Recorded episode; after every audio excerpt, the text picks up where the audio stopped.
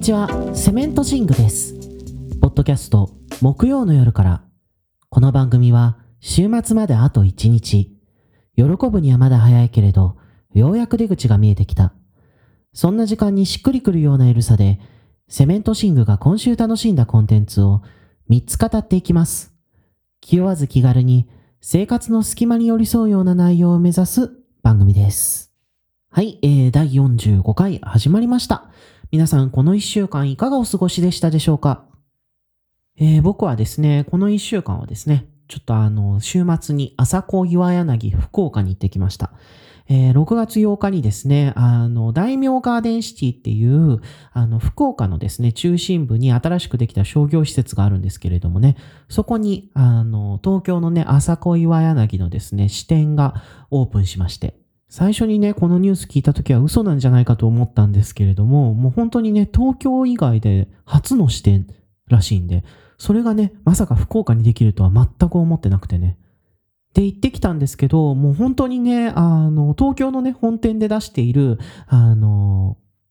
パルフェ、パルフェビジューをですね、楽しめましたし、あの、他にもですね、あの、テイクアウト用のね、あの、ちょっと小さなパフェとか、焼き菓子とか、他にも、あの、福岡限定のですね、いろいろなお菓子とかあって、なんというか、あの、天神エリアでですね、これっていうケーキ屋っていうのが、今までね、あの、個人的にね、あんまりなかったんですけれども、今後はですね、もうここに来るしかないなというふうに思いましたね。パフェとかね、あの、決してお安くはね、ないんですけれども、本当に、あの、いろんなね、味わいや香りが楽しめてね、すごく楽しくて。いやー、2ヶ月とかね、3ヶ月に1回のね、贅沢ぐらいな感じでね、たまに行きたいなというふうにね、思いましたね。東京に住んでてね、行ったことあるよっていう人もね、あの、この福岡店ではですね、あの、東京店ではない、あの、バータイムがあって、あの、お酒とね、あの、スイーツを楽しむこともできるので、ぜひね、あの、福岡に来られたらですね、皆さんちょっと覗いてみてください。あとですね、あの、最近のね、おすすめとしてですね、あの、ネットフリとね、アマプラでですね、あの、キサラギ駅っていうですね、日本のね、ホラー映画がですね、あの、公開されてですね、へーと思って、っていうのもこれ、あの、結構去年ね、あの、公開された時話題になってたんですよ。面白いって言って。でね、見てみたんですけど、これね、あの、なるべくね、あの、事前情報をね、入れずにね、あの、見てみてください。これね、あの、あんまりね、先入観ない状態で見て、え？ってなるのが一番ね、面白いんじゃないかと思うので、あの、本当にね、このポッドキャストを聞いてて、あの、キサラギ駅っていう映画があったことを今知ったっていう人は、あの、他に、あの、何の事前情報も入れず、とりあえず見てください。あの、1時間ね、20分ぐらいで終わるんで。と、まあね、そんなね、ホラー映画をおすすめしたところでですね、あの、今週のね、一本目に行こうと思うんですが、えー今週はですね、ホラー特集となります。えー紹介する作品はですね、あの、BL 含めすべて、あの、ホラーです。なのでですね、苦手だよっていう人はですね、基本的にですね、あの、今週のね、内容はね、飛ばしてもらってもね、あの、構わないので、えーここでですね、あの、止めてもらって大丈夫です。というわけで、今週の一本目行こうと思います。スマイル。監督は、パーカー・フィン。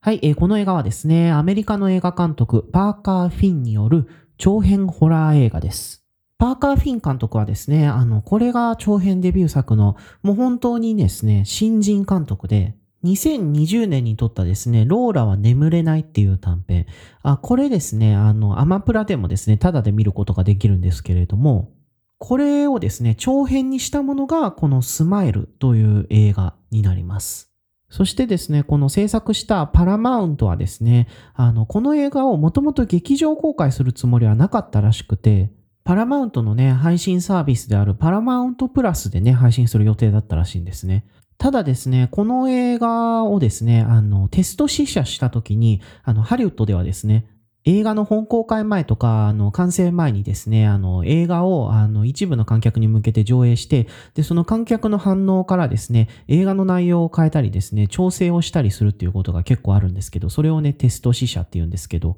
テストスクリーニングというやつですね。で、このね、あの、スマイルの場合はですね、そのテスト試写をしたら、あまりにもね、あの、観客から好評だったと。というわけでですね、急遽ですね、この映画をですね、公開することに決めたんですね。そしてね、この映画ですね、あの、公開前からね、本当にいろいろ話題をね、集めることに成功しまして、予告編もね、すごいインパクトがあったし、そして他にはですね、あの、雇ったね、役者さんたちをですね、あの、野球の試合をしているですね、球場に行かせて、で、その球場のね、観客席でね、ニヤニヤね、不気味に笑わせるっていうね、あの、そういうね、ちょっとフラッシュモブみたいなこともしててですね、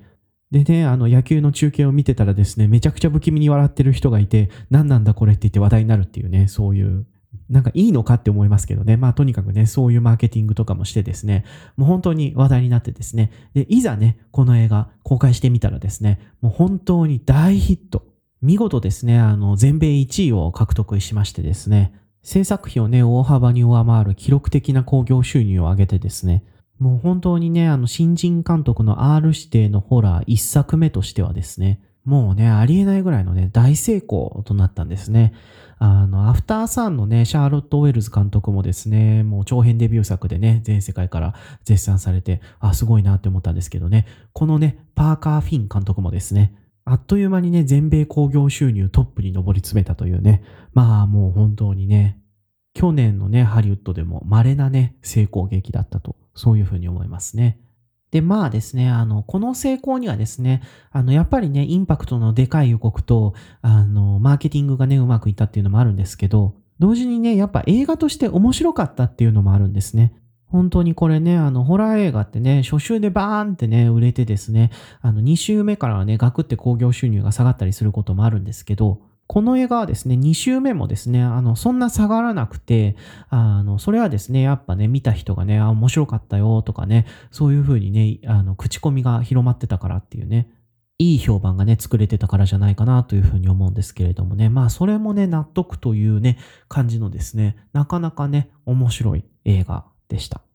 で、この映画なんですけれどもね、事前にね、あの、監督の短編、ローラは眠れないこれをね、見ておくといいんじゃないかなと思います。っていうのもね、これ話がね、そのまんま繋がってるんですよ。でね、あの、ローラはね、眠れないの方のね、あの、お話はですね、まあ見てもらうとして、で、本編の方のね、話に進んでいくんですけれども、えー、この映画の主人公はですね、カウンセラーの仕事をしているですね、ローズという女性です。そしてですね、ある日ですね、ローズの勤めているね、病院にですね、患者がね、緊急で搬送されてきます。でね、その患者とですね、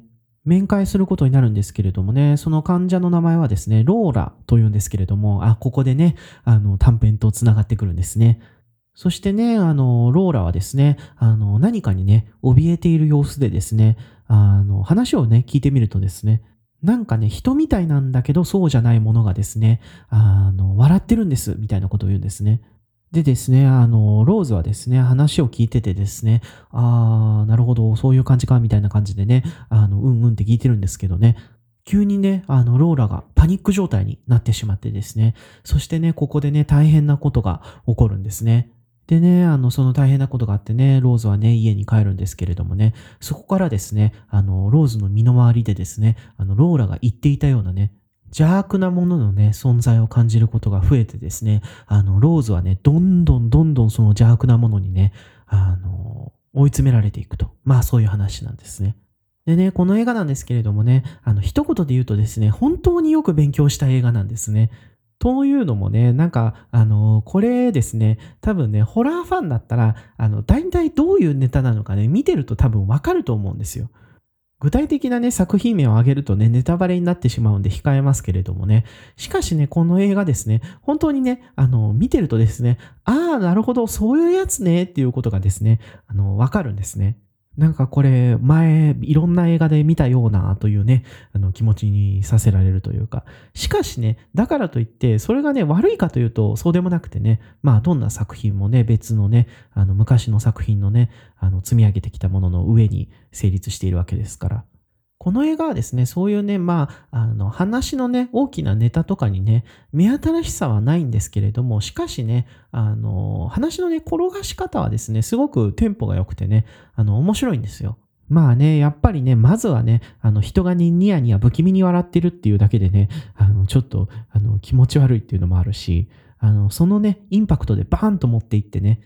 でね、じゃあこれってどういう現象なんだっていうところでですね、あの、ぐいぐいね、あの、観客をね、あの、2点3点するお話でですね、引き込んでいくという。しかもね、これね、すごい苦手な人がね、いると思うんですけど、これね、あの、ジャンプスケア、いきなりね、あの、不気味なものとかがね、あの、画面外とかからですね、バーンって現れるやつ。それでびっくりするっていう。そのジャンプスケアのね、使い方がですね、あの、なんか妙にうまいんですよ。これね、あの、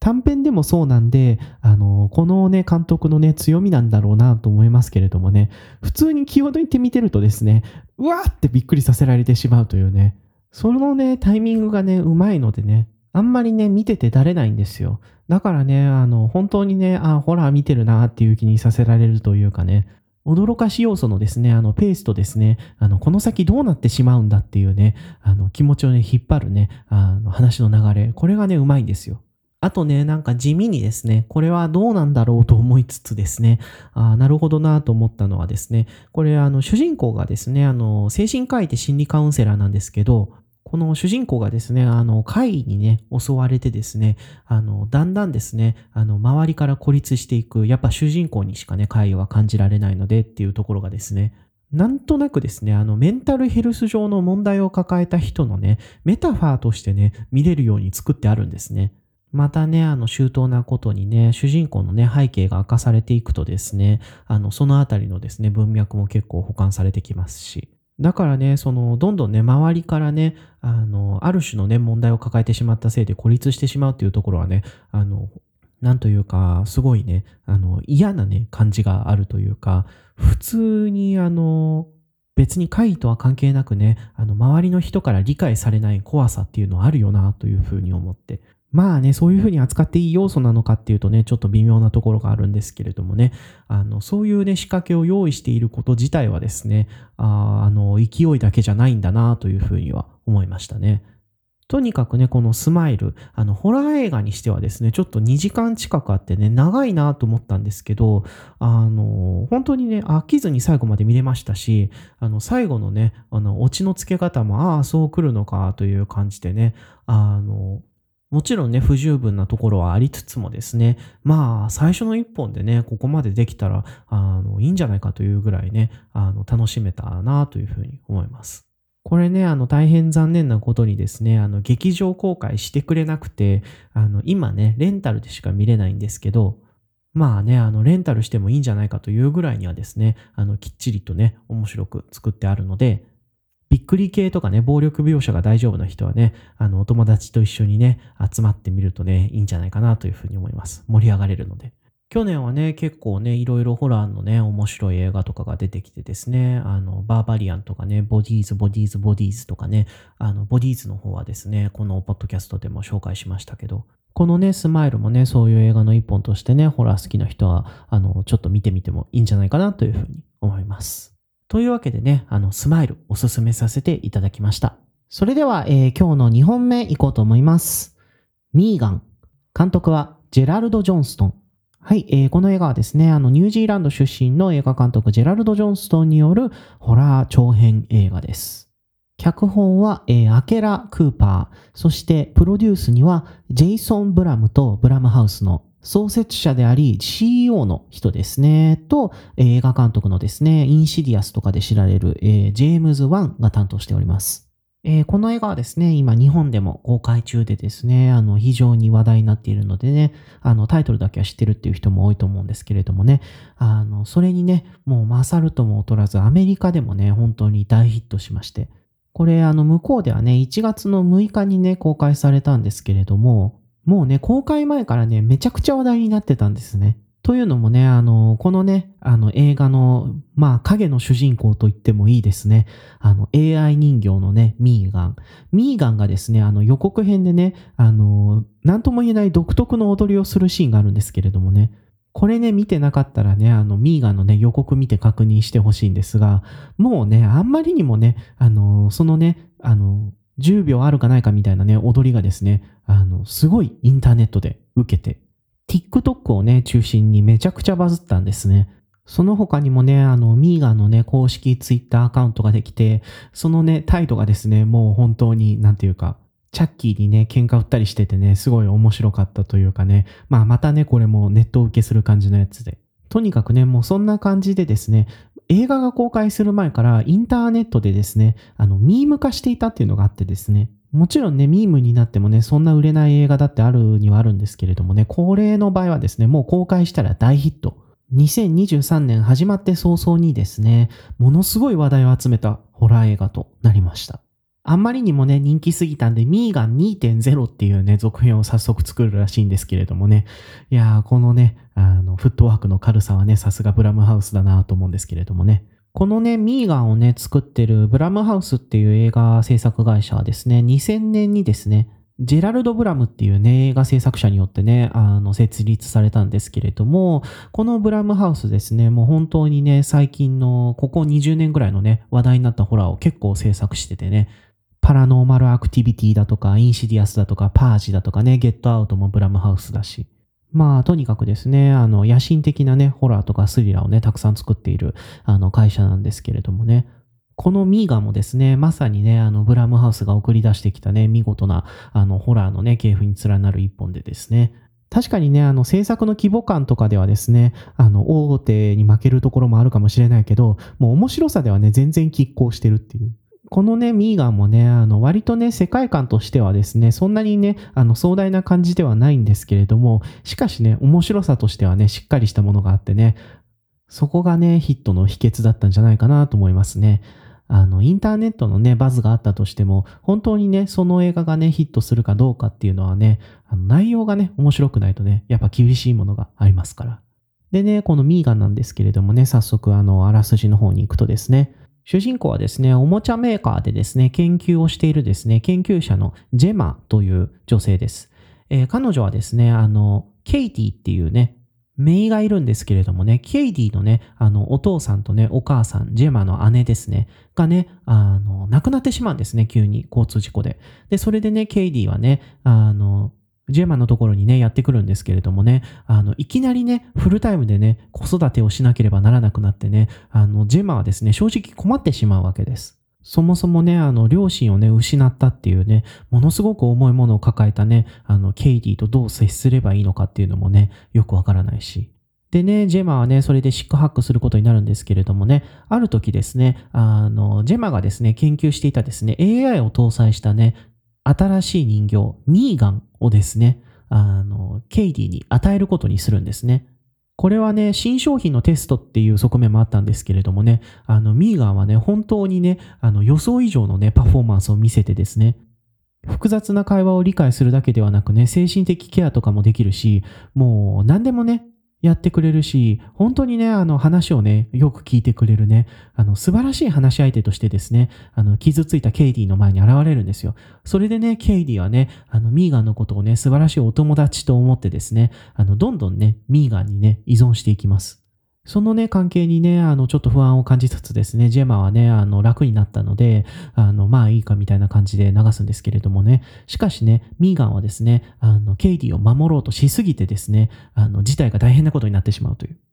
まあね、そんな映画なんですけれども、このね、映画ですね、まずね、ここまで話してね、気がついたと思いますが、これ、あの、テクノロジーへの依存っていうね、割と現代的なね、問題を扱っている映画なんですね。もうね、本当にミーガンはね、AI を搭載していて、すごく高性能でね、何聞いてもね、あの話を聞いてくれるし、あの適切なね、回答をですね、本当にズバズバとね、返してくれるし、なんかやってって言ったらね、本当にね、すべてやってくれるしですね。もう本当にね、あの、欠点のないね、友達であり、話し相手なんですよ、ミーガンは。それはね、あの、両親を亡くしてね、精神的にね、弱っているケイディがね、依存してしまうのもね、仕方ないだろうっていう感じなんですけれどもね。ただ、やっぱりですね、これはね、もっとね、あの話をね、広げるとですね、あの、私たちがね、いかにね、日々、アプリとかね、ゲームとかネットに依存しているかっていうね、そういうところをですね、うまく風刺しているんですね。またね、あの、ミーガンはですね、AI なので、一見ね、なんか人間かのようにね、思えるんですけれども、対話もできるしね。しかしね、あの、ミーガンは、あの、相手のことを否定せず守ろうっていうね、行動原理で動いているので、あの、相手を変えること、相手をね、あの、成長させることとかはね、あの、しないんですね。とにかくね、否定せず相手のことを無限に肯定し続けるというね、そういう存在なんですよ。だからね、ミーガンっていうのは厳密に言うとですね、あの、独立したね、人格のある他者みたいなね、相手ではないんですよね。自分がね、心地よく過ごせるためのですね、あの、道具として設計されているのでね。そしてね、果たしてね、そういうものにですね、あの、子供をね、浸らせるというのはね、いいことなのだろうかっていうね、あの、問いがですね、この映画にはね、あるんですね。で、もちろんね、あの、子供だけじゃなくてね、大人にとってもね、それは同じなんですけれどもね。それがですね、あの、私たちね、大人はですね、あの、自分のね、快適性をね、なかなか捨てることができないのに、それをね、あの、子供に対してもね、強制していいのだろうかっていうね、また、別のね、難しい問いがね、浮上してくるんですよね。で、この映画がね、あの、いいなと思ったのは、そういうね、あの、問いに対してですね、あの、絶対ダメとかね、いや、あの、快楽主義的に肯定するべきなんだとかね、あの、そういうどっちかのね、あの、0か1かみたいなね、あの、立場を取っていないことで、割とね、ミーガンのね、良い面もね、悪い面もね、描くというね、そういうね、話の流れを通してですね、あの、テクノロジーのあり方っていうのは、私たちの向き合い方によって良くも悪くもなるんだっていうね、あの、そういうバランスの取れたところにですね、あの、映画を見ているとね、観客を自然と連れて行ってくれるんですね。このね、なんていうかね、AI 人形が大暴れしたら面白いんじゃないぐらいの感じでね、あの、作られているはずなのに、妙にね、あの、ちゃんとした問いがね、設定されていて、それに対してですね、結構真っ当なね、意見をね、あの、表明しているっていうね、このね、はちゃめちゃなんだけれども、抑えるべきところは抑えているっていうバランス感覚。これがですね、このミーガンという映画をですね、面白くしたね、一番のね、ポイントなんじゃないかなというふうに思いますね。これね、あの、ある意味ね、子育て映画としてもですね、きちんと書かれていて、あの、主人公のね、ジェマはですね、あの、本当にキャリアに邁進してきた主人公で、あの、ちょっとオタク気質で、あの、自宅にはですね、貴重なおもちゃのね、コレクションがたくさんあって、みたいな人なんですけれども、しかしね、あの、身内のですね、あの、大人としてですね、あの、姪っ子に対する責任みたいなものがね、急に生まれてしまってですね、それをね、あの、背負わざるを得なくなるわけなんですよね。自分のね、人生にですね、全く予定していなかった子供というものがですね、入ってくるわけなんですよ。それでね、あの、ついね、あの、困惑してしまってね、ミーガンを与えるっていう選択をしてしまうんですけれどもね、このね、ジェマのね、あの、保護者としてのね、成長ぶりっていうのもね、この映画をね、貫く重要な、あの、ポイントでですね。ジェマはね、まあやっぱりね、最初はどうやってね、メインに向き合えばいいのかっていうことがね、わからないんですけれどもね、まあいろいろね、失敗を繰り返していくうちにですね、あの、保護者として、身近なね、大人としてどうやってね、子供に向き合っていくべきかっていうことをですね、あの、学んでいくんですね。だからね、なんていうかこれある意味子育て映画で、あの、失敗から学んで成長するっていう話だったりするんですよね。まあ、その失敗がはちゃめちゃすぎるんで、ホラーになってるんですけど、そしてね、この子供を育てることになるね、主人公のね、ジェマがですね、あの、女性なんですけれども、変にね、母性とかをね、背負わされてない感じもすごく良くて、本当にね、割とね、あの、いきなりね、子供がやってきて困ってる人ぐらいのね、温度感で書かれてるんですよね。このあたりはですね、脚本のね、アケラ・クーパーのね、あの、力も大きかったんじゃないかなというふうに思います。アケラ・クーパーはですね、あの、ジェームズ・ワンのですね、プロデュースを担当している前作、マリグナント、凶暴な悪夢これのね、あの、脚本を担当していた人なんですけど、もうね、マリグナントはですね、あの、とんでもない、あの、映画ですごい面白いんでね、見てない人がいたらね、見てほしいんですが、あ、あの、暴力描写がね、無理な人はね、ちょっと無理だと思いますけどね。まあ、とにかくね、あの、マリグナントはね、素晴らしい、素晴らしい映画なんですね。で、マリグナントもですね、結構ね、めちゃくちゃなね、ホラー展開をやりつつですね、あの、妙にね、家族との関係性とかね、そういうところの描き方がね、あの、まっとうな感じがあってですね、そのあたりのね、バランスに腕があるなと思ったんですけれどもね、あの、アキラ・クーパーはね、今回、ミーガンでもですね、ホラーを展開しつつ、子育て映画としてもしっかり書くっていうことをね、あの、成し遂げていてね、このあたりのね、バランスがね、すごく優れているなというふうに思いましたね。またね、この映画ですね、そういうね、ジェマの失敗をですね、温かく見守るようなトーンがあってですね、あの、不完全なね、人間のあり方というものをですね、割とね、愛情を込めて描いているところがあるんですよね。でね、あの、このあたりはね、あの、監督のね、ジェラルド・ジョンストンのね、あの手話も大きかったんじゃないかと思うんですよね。あの、ジェラルド・ジョンストンはですね、ハウスバウンドっていう低予算ホラー映画でですね、世界的に有名になったんですけど、このね、ハウスバウンドがね、すごくなんていうか面白いホラーコメディ映画で、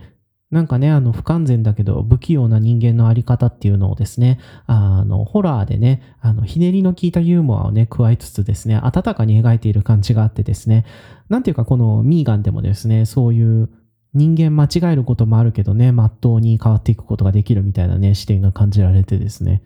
妙にね、あの、人情を感じるというかね、あの、このあたりのね、トーンはすごく、あの、監督のね、味を感じましたね。あとね、あの、ミーガンはですね、結構ね、振り切ったね、一発ネタみたいなやつがあってですね、あの、それがね、あの、全部笑えるんですけど、あの、このあたりもですね、監督のね、ハウスバンドと通じるところがあるんで、あの、ここでもですね、秀逸なコメディ演出を見せてくれたなと思います。僕がね、あの、好きなのはね、あの、主人公のね、ジェマはね、あの、おもちゃメーカーに勤めててね、いろんなおもちゃをコレクションしてるおもちゃオタクなんですけどね、そのおもちゃコレクションについてね、あの、説明するね、感じがですね、あ、この人ガチのオタクなんだなっていう感じでね、それがもう単純に面白いですし、そのね、コレクションをどうしなければならなくなったかっていうところにですね、あの、このね、映画のね、ポイントがあるんじゃないかなというふうに思いますね。とにかくね、あの、ミーガン、本当にね、あの、見ていて単純に面白いですし、あの、意外と、あの、バランス感覚がしっかりしているし、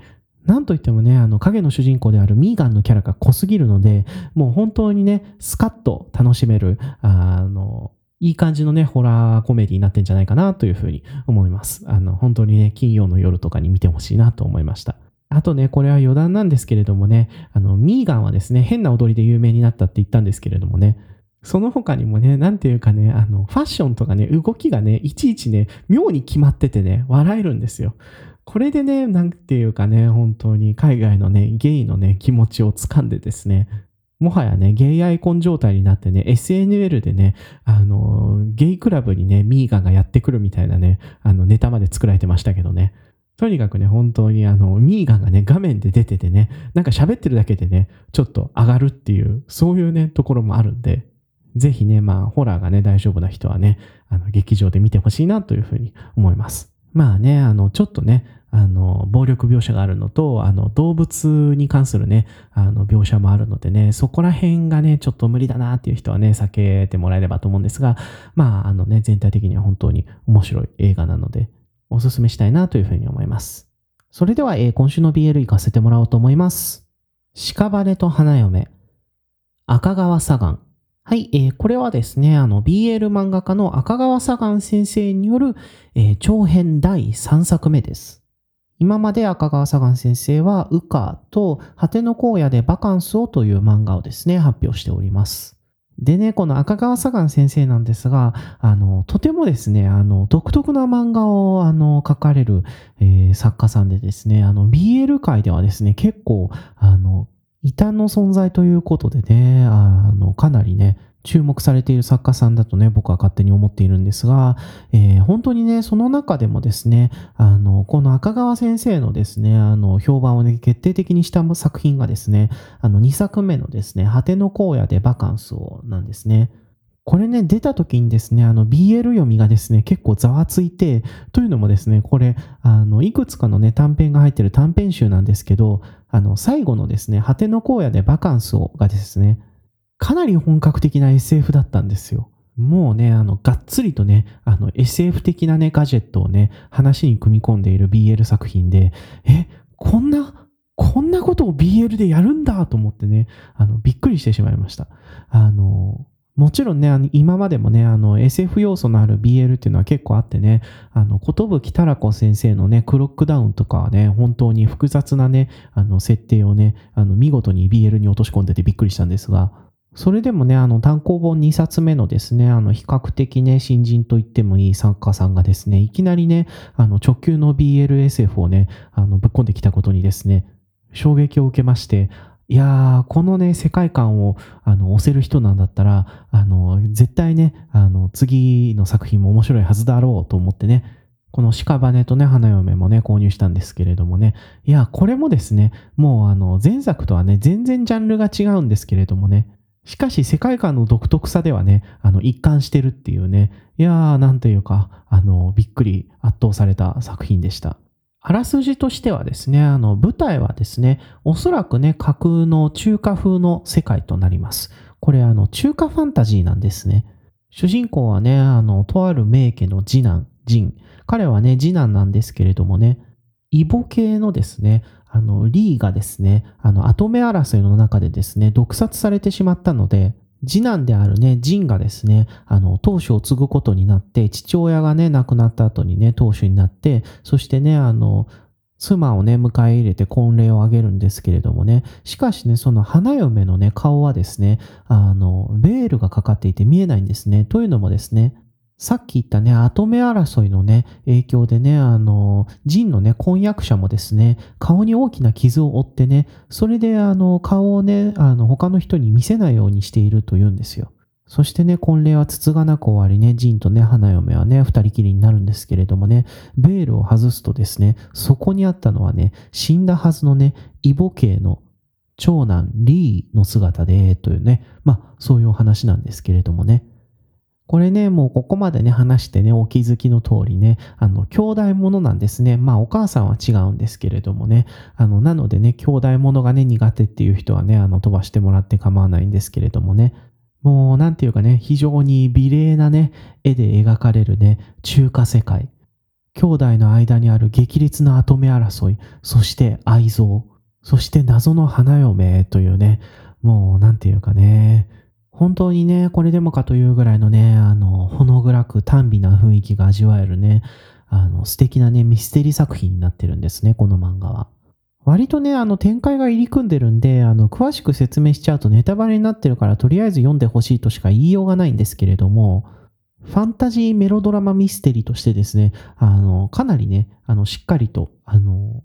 展開がね、練られているんでね、あの、読んでるとね、もう単純に面白いです。この先どうなるんだろうっていう感じでね、あの、ぐいぐい引っ張られるものがありましたね。そしてね、これね、あの、前作でもそうだったんで、多分この作者さんのこだわりなんだろうなと思うんですけれどもね、世界でこの二人だけっていうね、あの、なんていうか、そういう関係性をですね、あの、すごくね、あの、濃く描いてるところがあってですね、これはね、本当に好きな人はね、たまらないんじゃないかなというふうに思います。このね、二人の関係にね、どんどんいろんなものが収束していく感じがですね、あの、